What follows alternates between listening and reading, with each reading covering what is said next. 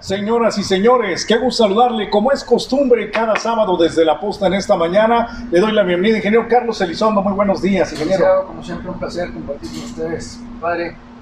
Mi hermano. Don Armando de la Garza Gaitán, en esta mañana. Servidor de los pobres, enemigo de los ricos. Azote de los corruptos, faltó de los traidores. Y también, ahora están de moda. Ahora están de moda los traidores. Los traidores, ahora, ahora, ya no se conformaron con los políticos y líderes traidores, sino también con los partidos traidores, ¿no? Qué cosa, ¿verdad? Muy bien, vamos a ver qué pasa. Ya está todo listo. Don Rodrigo Paredes del Instituto Electoral de Coahuila dice que sí va a haber elección, que van a votar más del 62%. Y como es costumbre, ¿no? La regla es vamos contra el abstencionismo para vencerlo, aunque sus malquerientes digan que les gusta el color lindo, pero bueno, vamos a ver qué pasa con todo esto. Y lo más importante es que salga usted a votar, don Armando.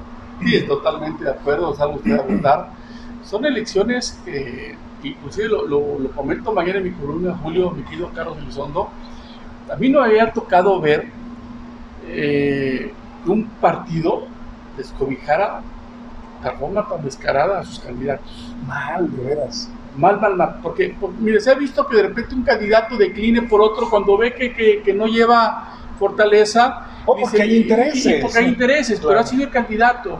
Y de repente ves que, que un partido, porque bajo el agua descobija un poquito a su candidato, porque hace negociaciones, pero que directamente cuando se sienten fuertes los candidatos, cuando están haciendo una trabajo, un trabajo de dos meses, que de repente el partido sin considerarte, sin tomarte en cuenta, te diga, ¿sabes qué?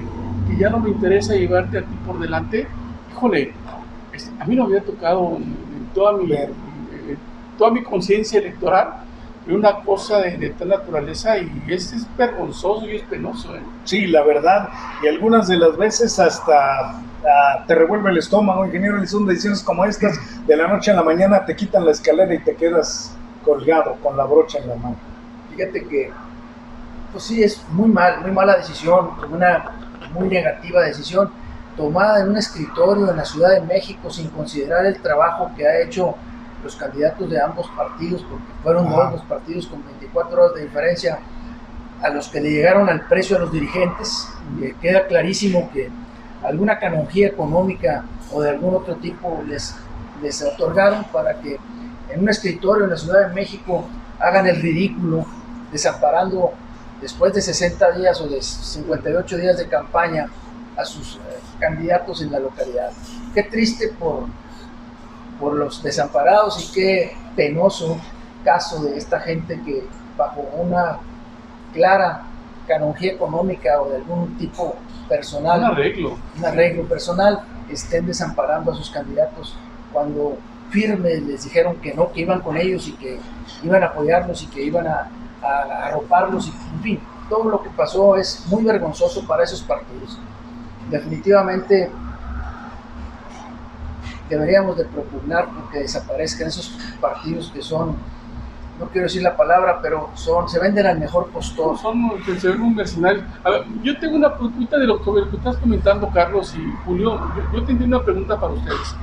Eh, ustedes cómo lo vean, porque también lo, lo comento en mi columna de, de mañana el 80% tal vez el 90% de los candidatos de estos partidos no pertenecen a los partidos, ¿estás de acuerdo? Algunos son, pertenecían a otros partidos con los que hicieron una o, simplemente vieron la oportunidad y les ofrecen la candidatura y se, avientan, muchos de ellos con alguna experiencia en comunicación o alguna experiencia aparentemente, pero no como candidatos, algunos. Yo creo que la mayoría de los que están en las diputaciones, etcétera, entonces, como que también los partidos políticos no tenían así cierto compromiso real con él. Dice, bueno, tú entraste conmigo buscando algo y a mí ya no me interesas. ¿Puede ser parte de esto el hecho que los partidos se hayan desamparado, el que no tiene un arraigo con ellos? Bueno, te empezaría con un principio general que dice que en la política, en la guerra y en el amor todo se vale, ¿no? Entonces buscaban el interés de ellos. Hay que ver realmente, estos partidos pequeños buscan el interés de sobrevivir, no el interés de permanecer o de llevar un candidato. Ven las cosas como están pasando con Movimiento Ciudadano. Se cuida con quién va a poder hacer una alianza, con quién va a poder llegar al próximo 2024, porque sabe que su trabajo constante, y sabías que estaba como en cuarto, en quinto lugar, incluso más abajo que el PTE y que el mismo verde ecologista, pero sí ha sabido cuidar candidatos, sí ha sabido cuidar formas. Es un partido que tiene una estrategia urbana, porque a diferencia del PRI, es un partido que no tiene, exactamente, y que no tiene eh, gente en el área rural. Entonces, ellos han sabido cuidar eh, las formas para poder participar y creo en este momento que sí es una cuestión de intereses entre los partidos políticos, entre los mismos candidatos, pero una de las cosas importantes es los principios, el valor, el respeto y la palabra, creo, considero en general. Pues es claro que no hay principios, aquí hay intereses nada más, es clarísimo. Y intereses en la cúpula, porque la, decisión se tomó en la Ciudad de México, en un escritorio, y aquí a nivel local, los dirigentes estatales dijeron que no, que ellos iban a seguir apoyando a los candidatos que estaban postulados.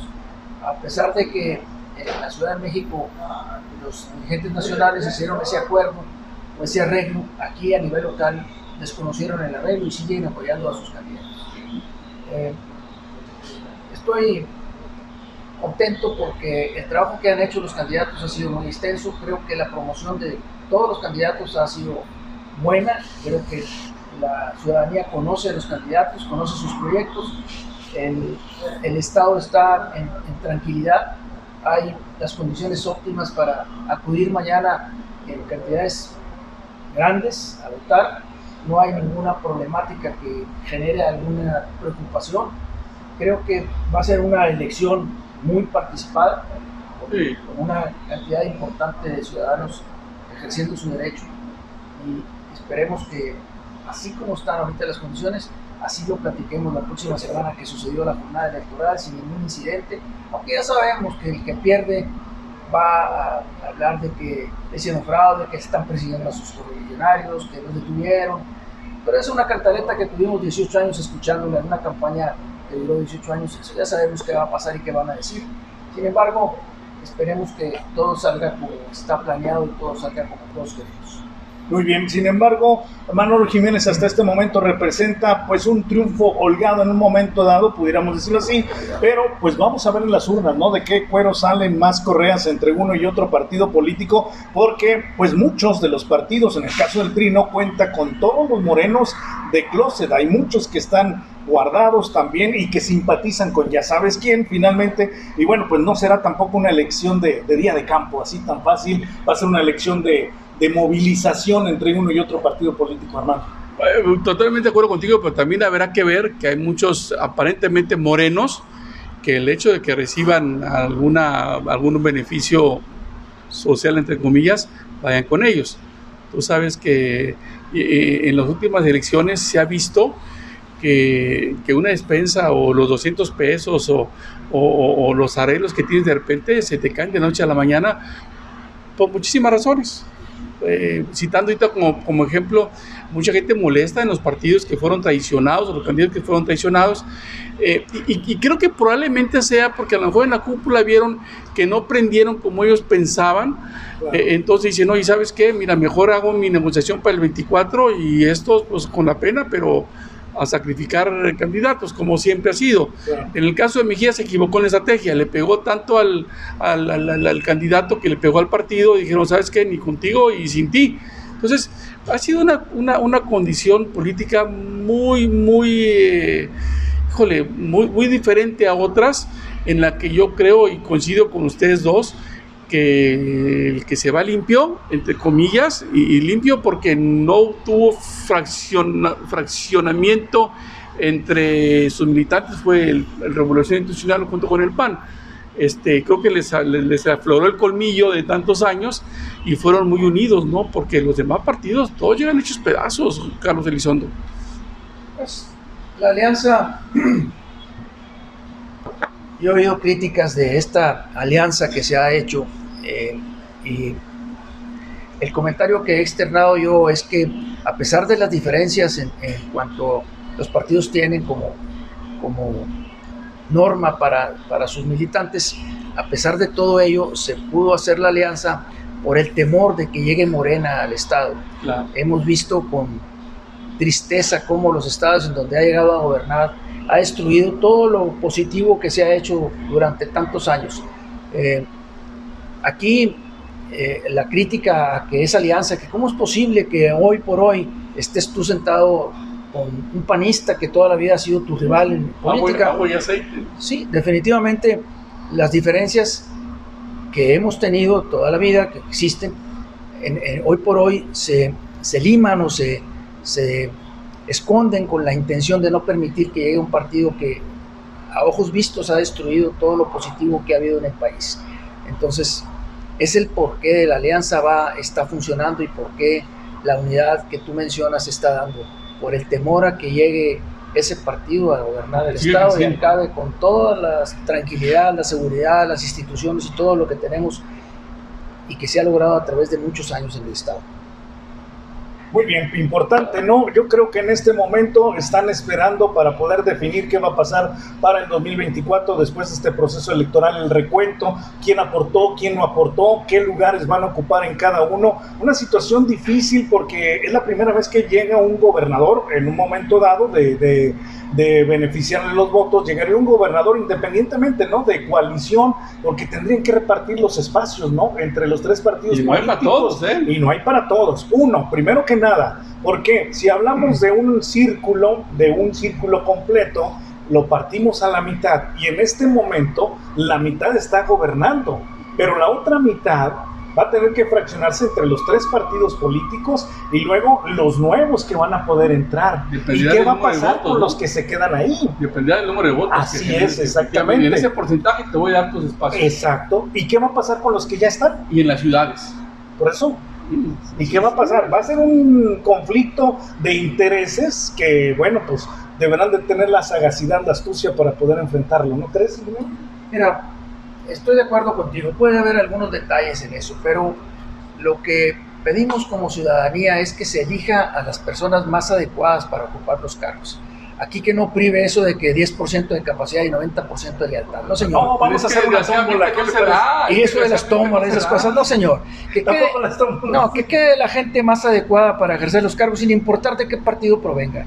Que dé los resultados que todos como ciudadanos exigimos y necesitamos para el Estado, sin importar del partido que provenga. Esperamos que las decisiones que se tomen en cuanto a elegir a quienes van a dirigir las diferentes secretarías en el Estado sean basadas en eso, en experiencia, en capacidad, en posibilidad de hacer un trabajo excelente, en llevar a otro nivel al Estado eso es lo que exigimos los ciudadanos. No importa de qué partido provengan, lo que sí importa es el resultado que van a dar. Creo que eso es lo que a todos los ciudadanos nos interesa. El problema es que no se da, Carlos, no se da. Lo pues vemos en muchas secretarías. Hoy por hoy. No se da. Bueno, no se da en la actualidad. Y, eso, y eso, híjole, lo revienta uno porque te das cuenta con que lo meten más que por su operación política que por su capacidad. No se da en la actualidad, pero ahora, como lo acaba de decir Julio, el universo crece. Y si me pones a mí en un cargo en donde no doy el kilo, pues tan sencillo, me quitas y pones a otro, porque hay un universo mayor y hay una exigencia ciudadana de que los resultados sean positivos, no a corto ni mediano no a mediano ni largo plazo, a corto plazo e inmediatamente, llegando a los cargos queremos y necesitamos resultados positivos. Y si la gente que se pone no da el kilo, simple sencillamente se cambia y se pone a otro. Hay un universo mayor en donde se pueden tomar a esas personas. que así sea, ¿no? Hay, hay, hay, miembros en el gabinete que son excepcionales y, y, que, ven, y que ven únicamente. Eh, sí, sí, vamos a decirlo abiertamente. Yo me refiero a la Secretaría de Turismo en Coahuila, la verdad. O sea, yo, todo el mundo sabe que, en mi opinión, le quedó muy grande. O sea, y también creo que a Economía le quedó muy grande a Bres. O sea, este, digo, yo no tengo pelos en algo por decir lo que siento. En la forma será el sentido de muchos en el dicho, porque en el hecho, yo a todo el mundo con los que platico debajo del agua. Eh, piensan lo mismo. Entonces, la verdad es que esperemos que en esta nueva fórmula, como ustedes dicen, este, se ponga gente por su capacidad, por su impulso y, no eh, buscando imagen propia. Y que se pidan los resultados. Así nomás, así nomás. Muchas veces los resultados, a veces los mides en base al trabajo de los demás. Vas y te pegas como rémora y dices, eh, esto hemos hecho y esto lo estamos haciendo y resulta que no has participado nada. Te estás colgando del trabajo de los demás. ¿no? Y, y eso, y, no nomás en Coahuila, se da en muchísimos países y en muchas ciudades, pero caray, estamos hablando de nuestro estado, ¿no? Muy bien, vamos a ver cómo pintan las cosas. Yo voto porque Armando sea el secretario de Turismo en el próximo gobierno, a mano alzada. eso nunca se va a dar, eso nunca se va a dar. porque, es, una, es una encuesta a mano alzada, como las que se acostumbran ahora. No, eso nunca se va a dar porque me quieren cerca, pero no tanto. Muy bien. Por eso trabajo para otros estados ahorita últimamente y para otros países, porque híjole, no, aquí Coahuila, mi cara, y yo por Coahuila tengo un amor infinito y, está uno dispuesto a trabajar gratis, pero, pero no, cuando la política no está de ese lado, no tiene caso, no andar ahí este, moviendo hilos para ver si hay oportunidad. No, no, yo sigo trabajando como siempre, pero la verdad es que en Coahuila pareciera que es requisito no saber de turismo para poder ser secretario de turismo. Muy bien. Don Armando, ¿algún, ¿alguna otra cosa, cosa ingeniero que sea importante se nos haya pasado? Invitar a todos a que participen y vayan a ejercer sus derechos ciudadanos, su obligación moral mañana ejerciendo su voto. Vayan a votar. Vayan. a votar, salgan a votar, don Armando. Salgan a votar. No importa por quién lo hagan, aquí no estamos pidiendo el voto para nadie. Estamos dando un análisis, pero es importante que usted salga a votar para que nadie decida por ti y usted tenga el derecho de poder reclamar, así como lo hacemos nosotros, cuando alguien no hace bien su trabajo o le falta canilla para poder eh, sacar lo que consideramos que puede estar, estar un poquito más arriba. Pasar al segundo nivel y estamos funcionarios de primer nivel, como nos marca Carlos Alonso. Muy bien, gracias. Un excelente fin de semana. Próximo sábado haremos este análisis de qué va a pasar con este proceso electoral. Gracias, que tenga usted un excelente fin de semana. Esto es Voz Ciudadana, transmitiendo desde la capital del acero. Coahuila, México.